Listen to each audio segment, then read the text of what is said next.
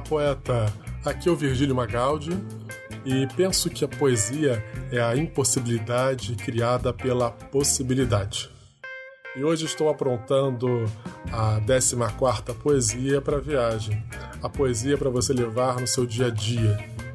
E entrego hoje o Fui Atingido, de Hilda Hilst. José, você já foi atingido hoje? Calma aí, José, tá indo para onde? Não, calma, homem, não vai ter briga aqui não. É só uma forma de dizer. Senta que lá vem história. Vou falar sobre a nossa poeta de hoje. Hilda nasceu em 21 de abril de 1930, em Jaú, São Paulo. Foi uma poeta, ficcionista, cronista e dramaturga. É considerada uma das maiores escritoras do século XX com uma escrita provocadora, autêntica, questionadora, hoje também é lembrada por versos apaixonados. Estreava na literatura com seu primeiro livro de poesia em 1950, chamado Presságio. Um fato curioso é que a escritora tinha uma chácara muito bem frequentada que virou também moradia de diversos escritores, chamada de Casa do Sol. Hilda escreve sobre solidão, morte, amor, loucura, misticismo e amor erótico. Enigmática, mística e com uma escrita intrigante, Hilda é sempre capaz de nos surpreender ou nos acertar.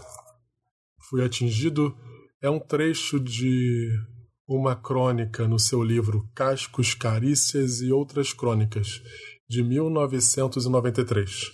É uma poesia que não precisa de introdução. Sua poesia está pronta. Vamos ouvi-la?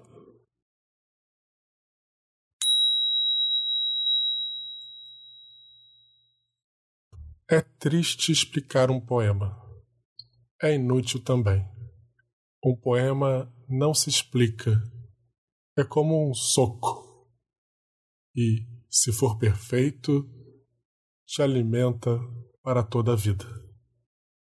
Um soco certamente te acorda e, se for em cheio, faz cair tua máscara, essa frívola, repugnante, empolada máscara que tentamos manter para atrair ou assustar. Se pelo menos um amante da poesia foi atingido e levantou de cara limpa depois de ler minhas embraseadas evidências líricas, escreva apenas isso. Fui atingido.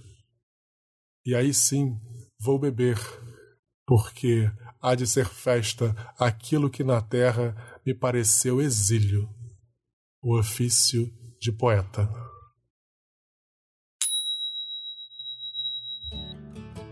E você? Foi atingido ou atingida?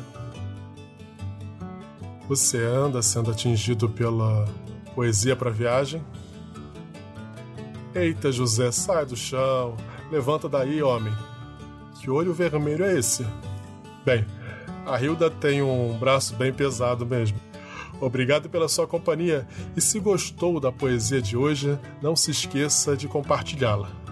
Nos vemos amanhã na mesma bate-hora e no bate-local com o Mário Quintana. Grande abraço e tenha um ótimo dia.